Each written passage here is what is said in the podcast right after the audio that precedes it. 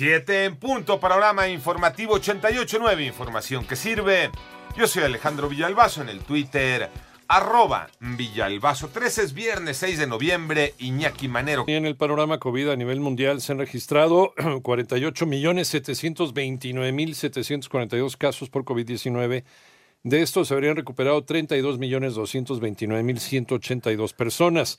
La cifra de personas fallecidas ya alcanzó 1.234.210 y las primeras vacunas contra COVID-19 se tendrá el primer semestre o hasta finales de 2021, aseguró eh, Barbosa, subdirector de la Organización Panamericana de la Salud, tras subrayar la importancia de acabar con las falsas expectativas, y es que hasta la fecha no hay una vacuna. En tanto, el panorama de la pandemia en México, Moni Barrera.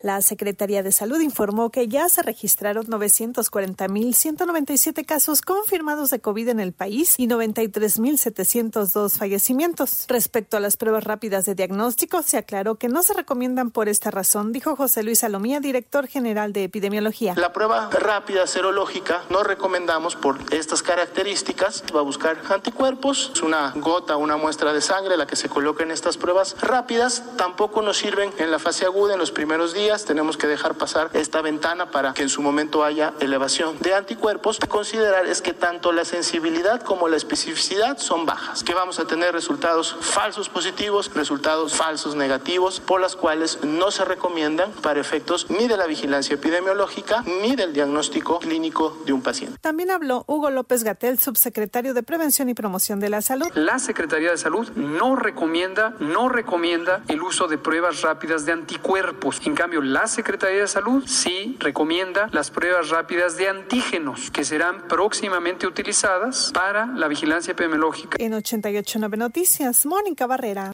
El panorama nacional como parte de la actualización del estudio Galería del Horror, atrocidades registradas en medios periodísticos, la organización Causa en Común reveló que de enero a octubre de este año en el país se han cometido por lo menos 4.216 hechos de extrema violencia.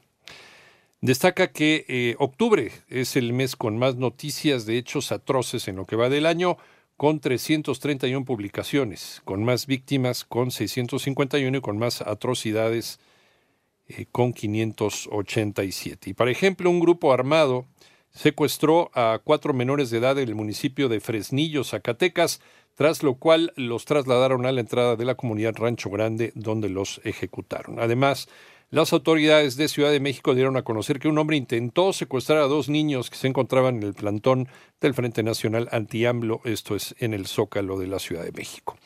El Senado aprueba la ley Olimpia para todo el país. Una buena noticia, Iván Menchaca. Por unanimidad, el Pleno del Senado aprobó las reformas a la Ley General de Acceso de las Mujeres a una Vida Libre de Violencia y al Código Penal Federal, que crean un nuevo tipo penal para combatir la violencia digital y mediática en contra de las mujeres, denominada Ley Olimpia y hemos incorporado, además de la violencia digital, hemos incorporado la violencia en los medios de comunicación, que no estaba contemplada en la minuta. Y también hemos logrado la tipificación en el Código Penal Federal de estos hechos de violencia. Expuso la senadora Malu Micher. Es así que se tipifica el delito de violación a la intimidad sexual y se impone una pena de 3 a 6 años de prisión y una multa de 500 a 1000 unidades de medida y actualización. 889 Noticias, Ivonne Menchaca Sarmiento. el panorama internacional aún no hay resultado definido en la elección presidencial de los Estados Unidos. Ayer el presidente Donald Trump acusó que hay un fraude en su contra y aseguró que va a ganar, mientras su oponente Joe Biden llamó a tener paciencia con el conteo de votos. El general Salvador Cienfuegos Cepeda, exsecretario de la Defensa Nacional, fue presentado ayer jueves por primera vez ante el Tribunal Federal en Brooklyn, en Nueva York, para la lectura de los cuatro cargos en su contra y ante los cuales se declaró no culpable.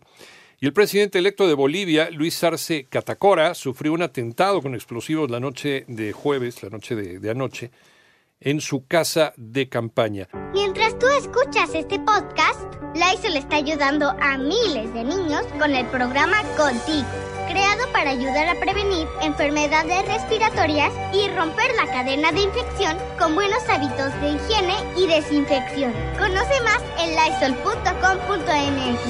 Cuida el agua.